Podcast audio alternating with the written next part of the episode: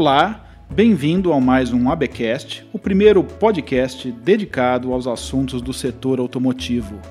Hoje, o nosso assunto é com o Dan Yosp, presidente do Sindipeças. Mas antes de começar a conversar com ele, eu gostaria de convidar todos vocês a participar do Automotive Business Experience, o ABX 2019, que acontece no dia 27 de maio e deve reunir 2 mil participantes, além de mais de 200 palestrantes e painelistas que vão participar de seis trilhas consecutivas de conteúdo. Você não pode perder. Vai lá no www.abx19.com.br e dá uma olhada no conteúdo que você não pode perder.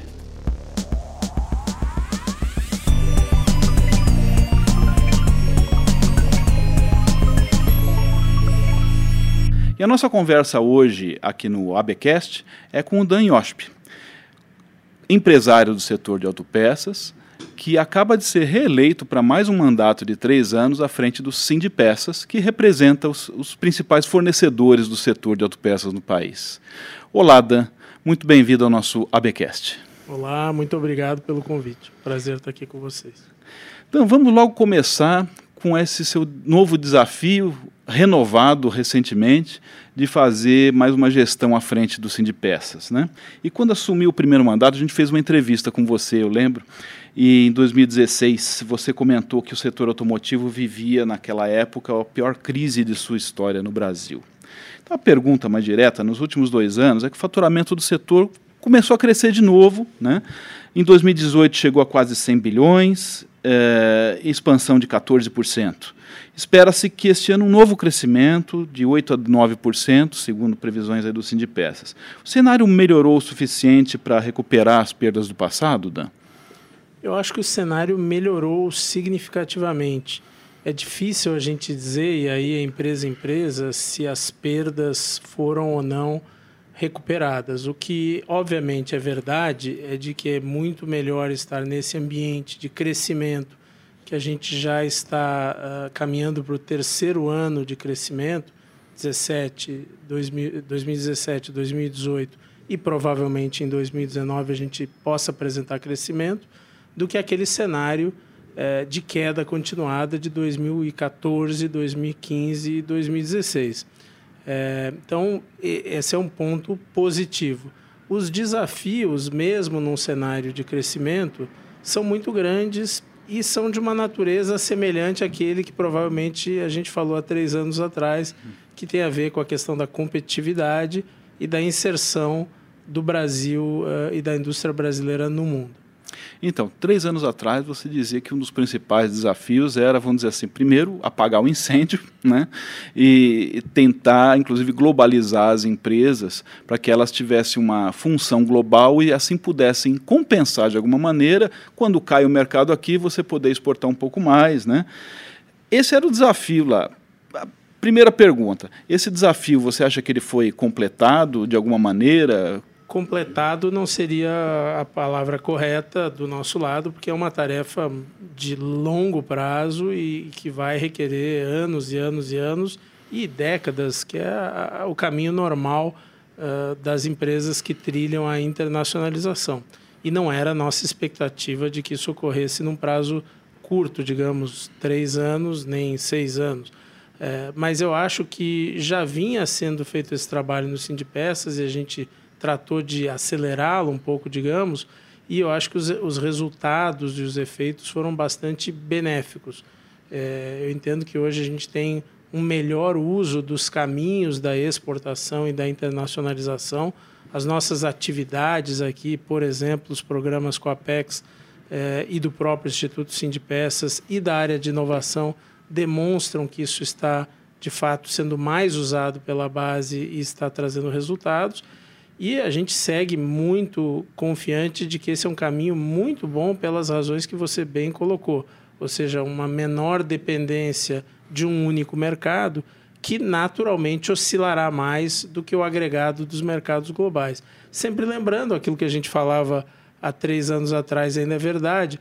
É, o Brasil, mesmo com uma produção se aproximando aí dos 3 milhões de veículos, ainda vai representar uma pequena parcela da produção mundial, que está ao redor de 96 milhões de veículos. Então, não olhar para esse oceano é, sempre nos pareceu um equívoco e eu acho que cada vez mais, é, não só o nosso setor, mas a indústria brasileira como um todo desperta para esta necessidade, para essa oportunidade. Na sua avaliação, Dan, nesses próximos três anos aqui é, no Sindipeças, quais serão, continuam sendo os mesmos os desafios ou temos novos? Eu acho que uh, os desafios vão se renovando, mas uh, o tom e, e, a centralidade, digamos, segue sendo muito próxima. Nós temos que trilhar o caminho da competitividade e da forma como a gente chama da inserção competitiva, que é a mescla de uh, ingressar mais no mundo e também ter um maior grau de participação do mundo nesta nossa região e, ao mesmo tempo, trilhar a competitividade. O que vem eh, se acelerando, e eu pessoalmente acho que é bom que seja assim, são os desafios, vamos chamar entre aspas, da modernidade, ou seja, as rupturas e as possibilidades que cada vez mais a tecnologia vem trazendo. Isso acelera eh, a questão da competitividade e os requerimentos. Então, por exemplo, eh, as questões de inovação, que sempre foram e seguirão sendo fundamentais, nesses últimos três anos, elas se aceleraram, a relevância delas aumentou. Daí também da necessidade aqui no nosso eh, mundo das autopeças de a gente dar um enfoque mais especial ainda para esse tema que a gente já tem feito ao longo dos últimos anos e que será uma tônica dos próximos anos, não só dos próximos três anos, mas dos próximos vários anos. Isso inclui arquitetura de veículos, isso inclui como que vai se usar os veículos e, portanto, as autopeças, compartilhamento, não compartilhamento. Quando eu falo arquitetura, eu digo é, eletrificação, vis-à-vis -vis combustão ou outras possibilidades. A, a, inserção do Brasil no mundo, que a gente julga uma ruptura, digamos assim, regional. É, o próprio Rota 2030, que traz a questão de se fazer muito mais PDI do que se fez uh, no passado. É, e, obviamente, também a questão do, da chamada manufatura 4.0 ou da digitalização que uh, altera sobremaneira as possibilidades dentro dos processos uh, e das formas de trabalho como a gente conhecia no passado. Uh, a gente encara tudo isso com uma positividade, como um capítulo em que, como tudo, traz oportunidades e riscos. Uh, o nosso dever é tentar fomentar o melhor ingresso possível do setor nesses temas todos que eu falei. Então, Dan, mas nesses anos de intensa crise econômica, né, houve uma destruição, como você mesmo já bem disse, de capital humano e de ativos é, enorme na indústria. Né? E dado esse, esse cenário do, do, que sobrou, né, a indústria ainda restou com capacidade de desenvolver inovação aqui no país? Eu tenho tido uma opinião um pouco diversa dessa forma como você coloca, eh, com base no que eu convivo aqui dentro do mundo das autopeças no Brasil, que é o nosso tema aqui específico. Eu vejo uma grande resiliência e uma grande vocação no setor. Quando a gente falava há, há três anos atrás, a aposta de grande parte das pessoas de fora da indústria de que não haveria uma sobrevivência da indústria naquele grau de crise. Quando a gente começou a, a trilhar a recuperação, uh, o tom foi de que, puxa, agora com a recuperação, agora que a indústria acaba, porque quem é que vai aguentar é, essa alta e o capital de giro e os investimentos? E o que a gente está vendo é um pouco o contrário disso. E o próprio Sindipeças é uma boa demonstração. Nós temos um, crescente, um número crescente de associados, uma diversidade de setores cada vez maior, ou seja, autopeças cresce é, e a gente não pode pensar só naquilo que tradicionalmente era uma autopeça, cada vez mais se abrem outros capítulos para o setor e é dessa forma que a gente pensa. É claro que quando a gente está pensando em setor, a gente não pode pensar na peça, na empresa A ou B, a gente precisa pensar no setor agregado. E não é de hoje que o setor automotivo vem avançando. O que está alterando é a velocidade. Agora, eu sigo com uma crença embasada, não é uma crença vã, é, de que o setor está andando razoavelmente bem, tem muito para melhorar, mas anda razoavelmente bem, é, não é gargalo na atividade do setor automotivo no Brasil, pelo contrário, sempre entregou a sua contribuição e vai encarar bem esses desafios da arquitetura, é, do uso dos veículos. É, e o que a gente deve e pode fazer é inseri-lo ainda mais, e é o caso do Rota 2030, em que, por exemplo, políticas dessa natureza não englobavam de forma efetiva o setor de autopeças e agora passam a englobar. Então, a gente tem espaço para melhorar, mas eu não vejo essa terra arrasada, digamos, uhum. uh, do ponto de vista setorial. E claro que você pode enumerar empresa A ou B que tem dificuldade e empresa A ou B que tem uh, momentos melhores. Você falou que houve crescimento de, de associados? Estamos tendo é? crescimento nesses últimos três anos de forma líquida, um crescimento expressivo. E muito interessante, é, algumas modalidades de produto e ou negócio que não seriam consideradas há seis, sete anos atrás como autopeças, não estariam no, é. no ah, é range. É verdade? Claro, a, a é. eletrificação. Você, você pode dar um exemplo do que é essa? É, ah, um bom exemplo é a eletrificação. A eletrificação está trazendo uma gama de empresas que não se viam como autopartistas para dentro do setor de autopeças. Uhum. O, o infotainment, usando essa palavra, está trazendo uma série de empresas que eventualmente estavam mais focadas em uh, eletrodomésticos e outro tipo de equipamento e que vem, puxa, setor automotivo. É, é a CEE, né? A CES, aliás, né? A, a, migrando para dentro do setor de autopeças, exatamente, né? Exatamente. Consumer Electronics. Exatamente. E um outro assunto que cruza um pouco com isso que é o chamado uh, Revenue as a Service, o RAAS, uhum. uh, também está ingressando no setor. Ou seja, várias empresas estão vendo que o setor pode ser um local para não mais vender apenas um produto, e sim vender um produto acoplado a um serviço que terá uma atualização continuada. Tudo aquilo que entra com software uhum. uh, e inteligência, como é o nosso smartphone, em que você está sempre baixando atualizações, isso tem uma cadeia de faturamento por trás. É, e o setor também, como qualquer outro setor, está ingressando nesse mundo. Então, eu acho que a gente, às vezes, tem um olhar é, exageradamente duro em relação ao setor e pode estar mirando em uma outra circunstância e não no todo. Aqui no Sindipeças, por dever de ofício, a gente tem a, a oportunidade de ver o todo. É, e o todo uh, nos parece efetivamente bem posicionado uh, para participar de um futuro desafiador, mas para participar com os riscos e oportunidades. Quantos associados são hoje, Dan? Ao redor e... de 500. Ao redor, já, já voltou, né? Porque eu, voltou. eu, lembro que tinha baixado um pouquinho, Isso. tinha ficado nos 450. Isso. Quer dizer, estamos voltando a esse famoso número de 500. E, e crescendo. Ou uhum. seja, a gente tem mensalmente mais uh, ingressos do que saídas. Uhum. E as saídas também é normal numa entidade. Você tem empresas que vão revisando o seu portfólio. Mas é muito interessante.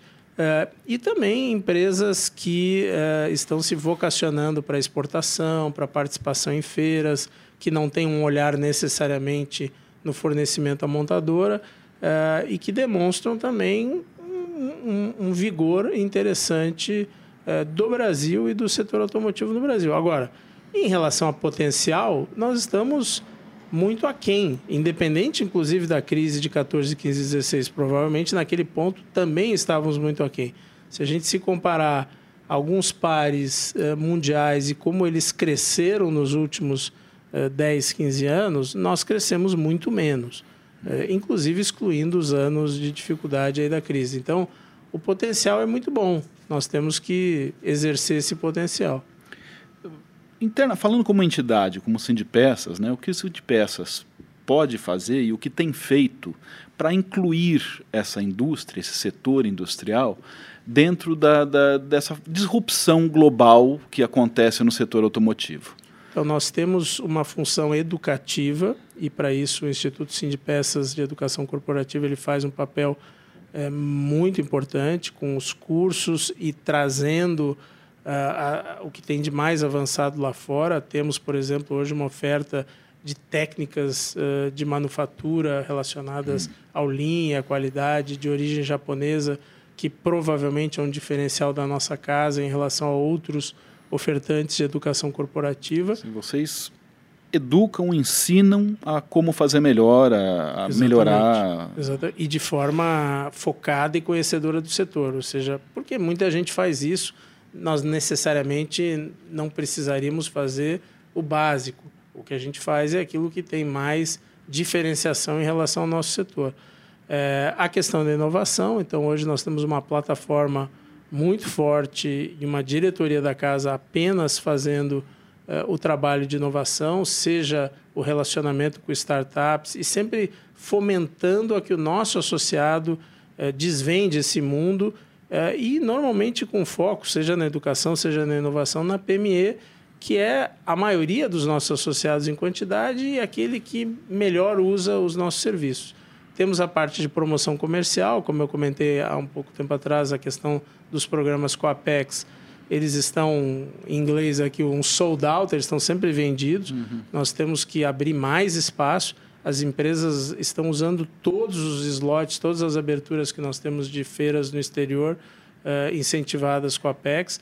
Temos também um programa muito interessante de um casamento entre empresas brasileiras, PMEs e empresas estrangeiras que querem desenvolver parcerias uh, tecnológicas, comerciais ou societárias no Brasil. Esse programa também tem incentivo da Apex e ganhou um prêmio na ONU, inclusive no ano passado, de ah, melhor prêmio dessa natureza.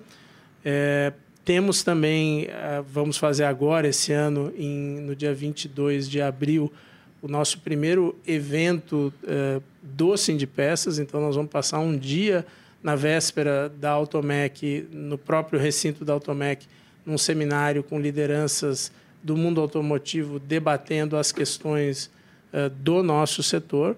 A própria Automec, que é um evento muito importante, mais focado na questão da reposição. Uh, Mas totalmente vendido e lotado? Né? Totalmente né? vendido e lotado, que, de novo, demonstra um pouco o, o vigor. Temos a questão das tratativas de acordos internacionais, que o Sindipeças tem uma participação muito forte. Nós trabalhamos muito na questão da União Europeia, temos agora o tema do México, temos o tema do Mercosul, isso ocupa bastante eh, do nosso tempo e várias outras atividades aqui que eu poderia correr o risco de passar alguma delas, mas acho que tentei cruzar as que estão mais Não, de em voga geral. ultimamente. Hum. Agora, Dan, eh, até 2017 a gente tinha uma política industrial que chamava-se Inovar Alto, e que deixou, vamos dizer assim, o setor de, de, de autopeças um pouco de fora. Né? Apesar, vamos dizer assim, de fomentar a produção de carros no país, me parece que não foi fomentada a produção de peças no país. Né? Tanto que houve um aumento expressivo por causa do Inovar Auto, e mesmo em plena crise, né, de importação de autopeças. Você avalia que faltou incentivo ou a indústria nacional não tem mesmo capacidade de, de, de, produzir certas coisas mais sofisticadas e nós temos que nos conformar com isso e ponto final? Eu acho que nem uma coisa nem outra, é. na minha visão. Acho que nós não estamos nem buscando incentivo dessa natureza e, e pelo contrário, acho que a indústria nacional tem muita capacidade, e, e tanto do ponto de vista de uh, volume como de capacidades técnicas. O, o que, que a gente uh, teve no Brasil também é que, na medida em que você reduziu a importação de veículos a partir do Inovar Alto, você acabou aumentando a, a inovação nas linhas de produto feitas no Brasil, do ponto de vista de veículos, e nós temos uma adoção tardia da autopeça nacional. Se eu fosse apontar uma questão estrutural que o setor enfrenta, é, e que tem formas de a gente é, melhorar, não a questão não é resolvê-la, porque ela não é de resolução, mas de avanço, é essa questão de que num ambiente em que você tem baixos volumes, é, uma gama muito ampla de produtos e de montadoras fabricando no Brasil, e um ciclo de vida cada vez mais curto pela própria competitividade do setor, se nós não fizermos mais PDI no Brasil, é, nós vamos ter uma adoção tardia da autopeça em relação ao ponto de lançamento do veículo, é, em parcela é, da, das autopeças, e com o encurtamento da vida do veículo, que é natural, é, e com os modelos mais novos vendendo mais do que os modelos mais antigos, o que também é natural. É um descompasso temporal, você né? acaba tendo um descompasso temporal. Agora, como que a gente enfrenta isso? Com barreiras, com entraves? Não. A gente enfrenta isso fazendo mais inovação, mais pesquisa e desenvolvimento no Brasil, para que o nosso cliente uh, tenha mais disponibilidade destes produtos, desses itens no Brasil, mais cedo no, no, na possibilidade dele de adoção. Se ele vai adotar ou não, são outros 500, mas uh, você gera uma opcionalidade. Então, o Rota, desde o primeiro momento, a grande ênfase de, do Rota foi essa, a realização de PDI na cadeia como um todo. É, esse, isso é importante que, que os, os governos de todas as naturezas, eh, municipais, estaduais, federais, tenham isso em mente. Essa é a parte mais importante. Então, por exemplo, agora São Paulo termina de lançar uh, um programa de incentivo em que, ao menos nesse primeiro momento, uh, não há a inclusão clara, pelo menos, uh, de desse, dessa questão para as autopeças. Precisamos trabalhar nisso e, e, e ajudá-los a entender. E entendo que algumas montadoras até já estão se posicionando dessa forma, de que grande parte do trabalho que se faz hoje em desenvolvimento não está mais dentro da montadora, está no universo dos sistemistas e dos seus fornecedores. É, e aí eu não usaria a palavra incentivo, e sim, de certa forma, o fomento.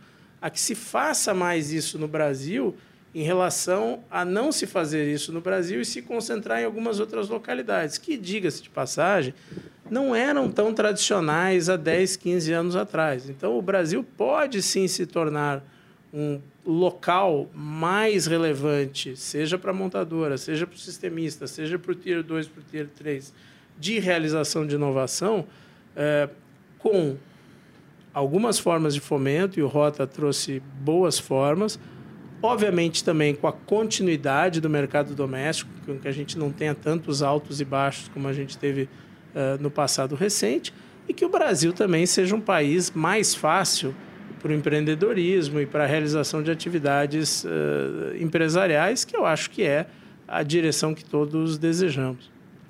Então, o Rota 2030, entramos em 2019 com um novo programa industrial para o setor, desta vez com o, o, o setor de autopeças devidamente incluído nele. O, o setor de autopeças, inclusive, pode, se quiser, se, qualquer empresa de autopeças pode se inscrever no programa para usufruir de seus benefícios. Né?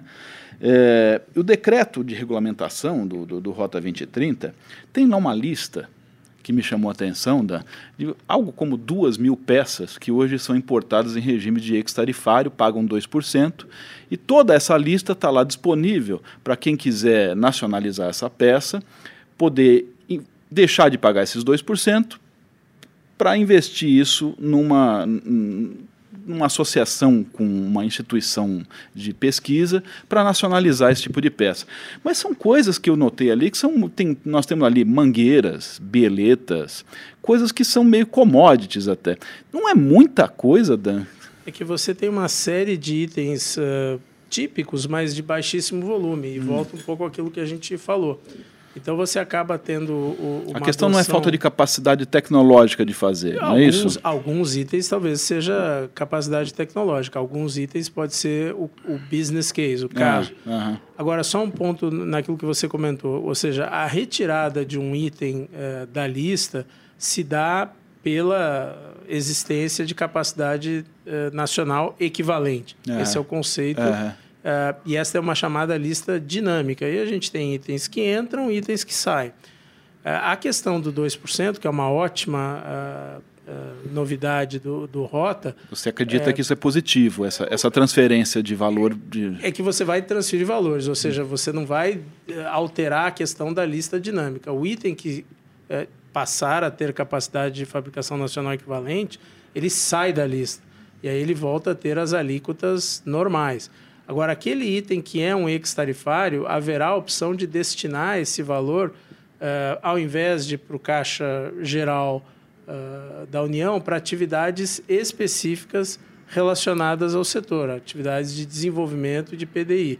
Então, isso é uma ótima notícia, ou seja, nós vamos ter mais recursos disponíveis para que ICTs e entidades apropriadas realizem trabalhos que vão ajudar a fazer mais PIDI, que é o que vai ajudar a que esta lista seja.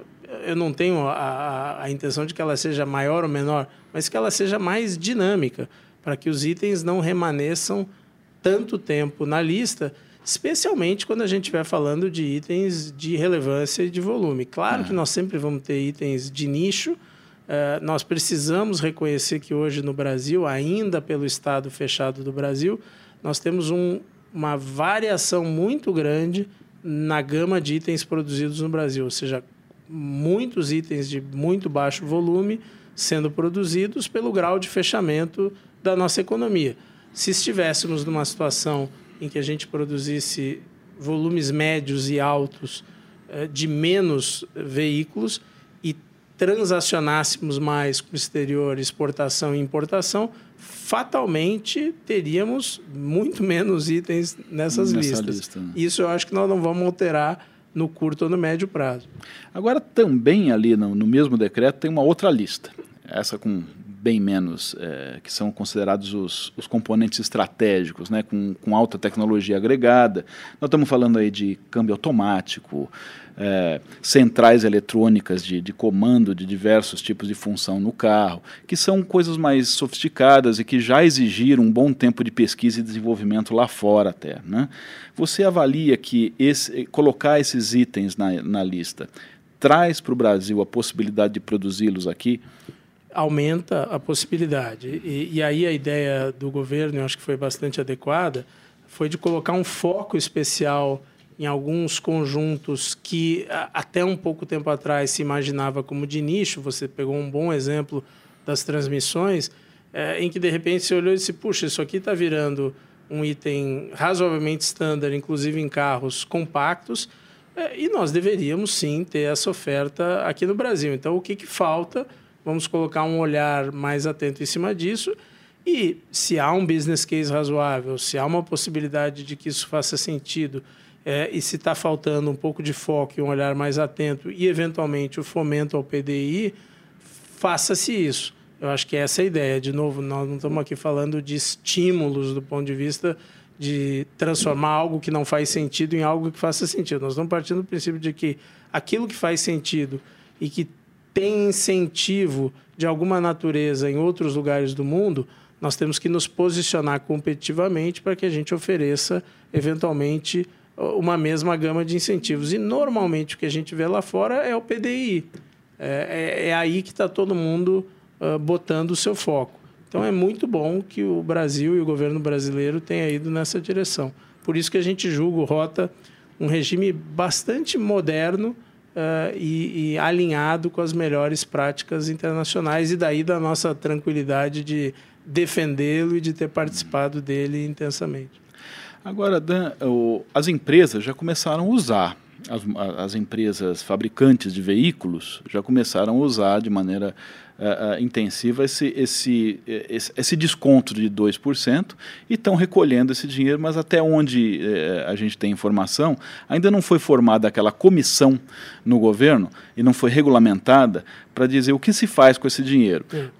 A, ideia era que fossem é, é, instituições de pesquisa e desenvolvimento, entidades como universidades, centros de, de, de, de, pesquisa, como o IPT, por exemplo, né, que pudessem ser feitas em conjunto. Você acha adequada essa, essa, essa direção e você acha que sai isso em tempo Uh, pelos nossos contatos com o governo recentes, uh, e a, a, visão é de que sairá a tempo. Uhum. Óbvio que a troca de, de governo e pessoas que não conheciam. E ministérios também. Ministérios e a própria estrutura governamental trouxe uma série de desafios uh, para a celeridade do processo. Mas a gente entende que agora, em março, isso andará razoavelmente bem, essa é a nossa expectativa que nós vamos ter e precisamos ter em março uh, todo esse regramento. Que o dinheiro aclarado. já começou a ser o dinheiro precisa reservado. Ser, precisa ser depositado em contas é. uh, adequadas, isso tem todo um trâmite,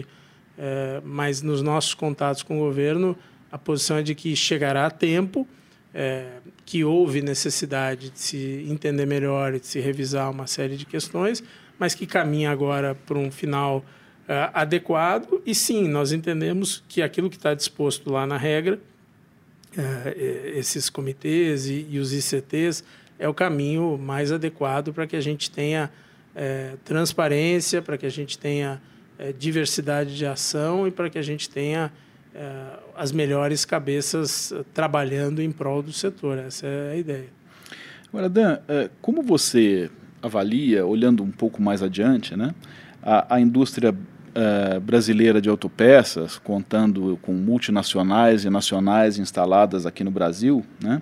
Como, é, como você avalia que o país poderia se posicionar nos próximos anos? Assim, quais são as nossas potencialidades né, e especialidades que podem ser exploradas para a gente se colocar nesse universo que você fala de 90 milhões de veículos produzidos no mundo? Eu acho que nosso primeiro desafio seria do ponto de vista da América Latina, e aí eu penso uh, do México para baixo, o Brasil tem a vocação e tem a profundidade na sua cadeia industrial, ou seja, tem uma verticalização intensa que foi feita ao longo de décadas, uh, em que você tem uma forte produção das matérias-primas, dos componentes e dos produtos finais, e este é um diferencial em relação a qualquer outro país uh, da América Latina. E nós temos o maior mercado doméstico para este tipo de produto dentro da América Latina. Então, quando a gente pensa do México para baixo, incluindo o México, nós estamos falando do mercado significativo. Nós vamos estar falando do mercado que é um pouco mais que o dobro do mercado brasileiro. É, e aí o Brasil tem uma vocação uh, e uma condição muito boa. Então, este deve ser o nosso desafio inicial, ter um, um melhor posicionamento nessa região. Um exemplo típico é a questão da Colômbia, em que até um ano atrás nós não tínhamos um acordo eh, com a Colômbia e tínhamos uma desvantagem comercial, ou seja, tínhamos um share próximo de zero no mercado que hoje roda ao redor de 300 mil unidades. Eh, ou seja, um mercado significativo e que nós não participávamos. Agora estamos crescendo a cada ano a nossa participação pelo gradiente do acordo em que você vai liberando mais volumes. Estamos agora tratando do México. É, daí, inclusive, da nossa posição enquanto Sindipeças, de que nós sim deveríamos ir o mais rápido possível para o livre comércio. Ele traz ameaças, mas ele traz oportunidades. É, essa nossa visão, às vezes, é, excessivamente gradual, nos leva a ter, mesmo com parcerias super antigas como a própria Argentina, desde 1994, é, em que nós não temos o setor automotivo dentro do ambiente do Mercosul. Isso tem a ver com posicionamentos de parte a parte, uma vez vai ser o Brasil, outra vez vai ser a Argentina, é, de privilegiar o risco e não a oportunidade. Então, de novo, agora, por exemplo, nós estamos em março neste debate com o México, em que, na nossa visão, a gente deveria migrar de uma vez para o livre comércio e, óbvio, acertar a regra de origem das autopartes, eh, das Que é justamente isso que falta resolver, né? Que é o que falta resolver. E, e aí a gente fica com um trade-off, inclusive estranho, em que a gente mantém cotas uh, para veículos, mas a gente mantém uma exceção uh, uh, des, inapropriada para a regra de origem das autopeças, permitindo que a gente receba itens extra-zona sem uma razoabilidade é, dentro da autopeça mexicana, que não é nem mais o desejo do autopartista mexicano, nem do autopartista brasileiro. Então, a gente tem que uh, avançar nessa agenda. E, e, num primeiro momento, a América Latina deveria ser um território em que a gente deveria ter um pé mais forte,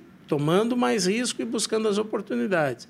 Obviamente que a gente também vê e defende a questão do acordo com a União Europeia como um, um, uma, uma questão muito importante, que, outra vez, vai nos trazer riscos, mas oportunidades de eventualmente também participar do mercado que é hoje cinco vezes uh, maior do que nosso e que vai acelerar a nossa competitividade.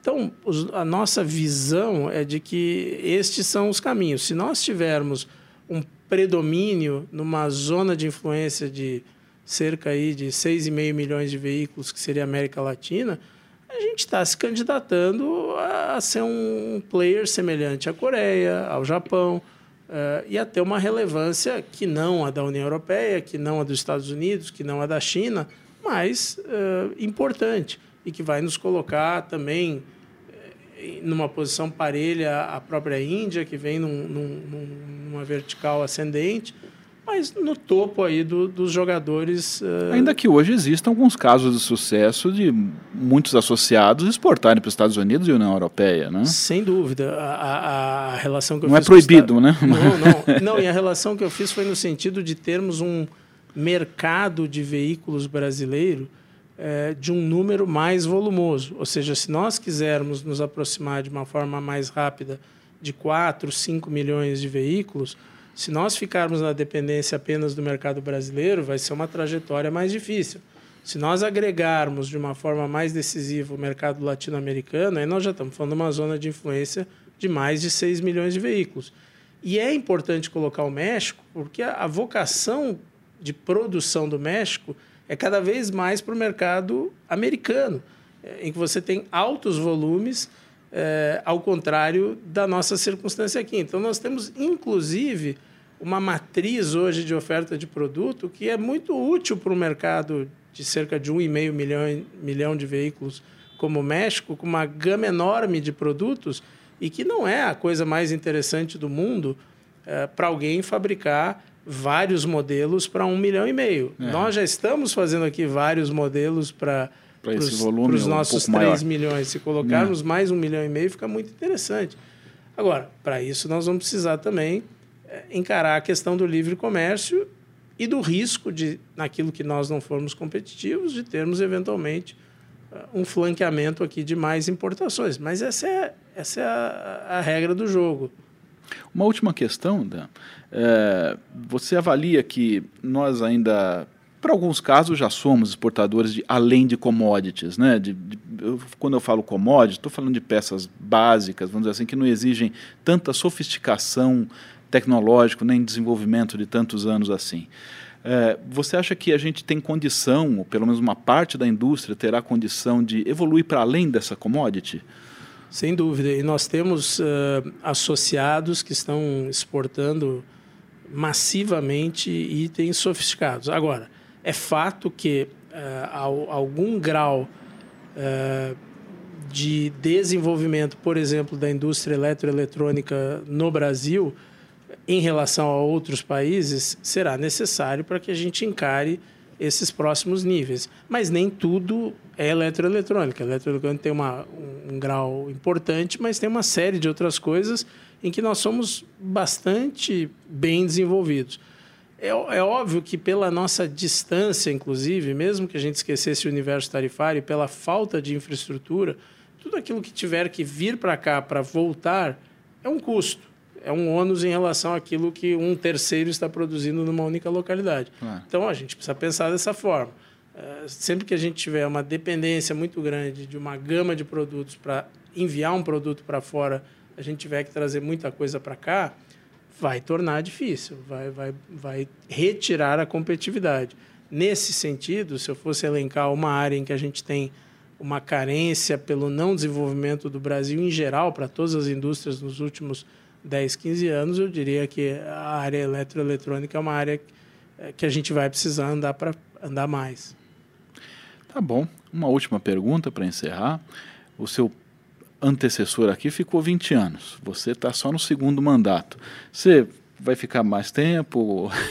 Você pretende não, ter uma trajetória tão grande quanto a dele, não, quanto não, a do Buto? Eu digo o seguinte, o Paulo fez um trabalho excepcional aqui é. na entidade e foi obviamente isso que levou ele a, a, a ser reeleito tantas vezes e, e, felizmente ele trabalha conosco e está super ativo aqui na nossa entidade, o que no, nos alegra muito mas eh, eu pessoalmente desejaria que houvesse uma uh, rotação, porque nós temos talentos uh, muito grandes uh, dentro da base de associados, inclusive uma base de associados que, como eu te comentei, se renova eh, e, e, não faria sentido que a gente não tivesse essa, essa rotação.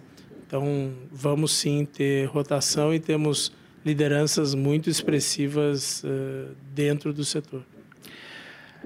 Dan Yosp, a gente agradece muito a sua participação aqui no ABcast e esperamos vê-lo mais vezes conosco. Muito obrigado.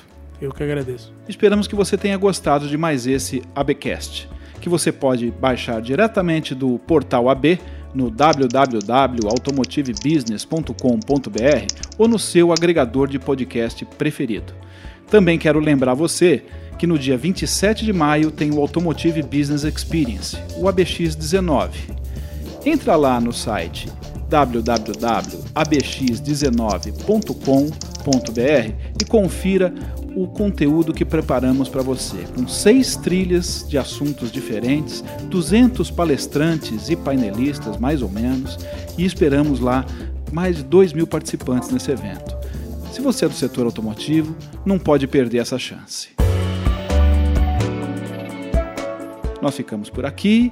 Eu sou o Pedro Kutney. A produção do ABcast é de Marcos Ambroselli e a trilha sonora de Guilherme Schildberg.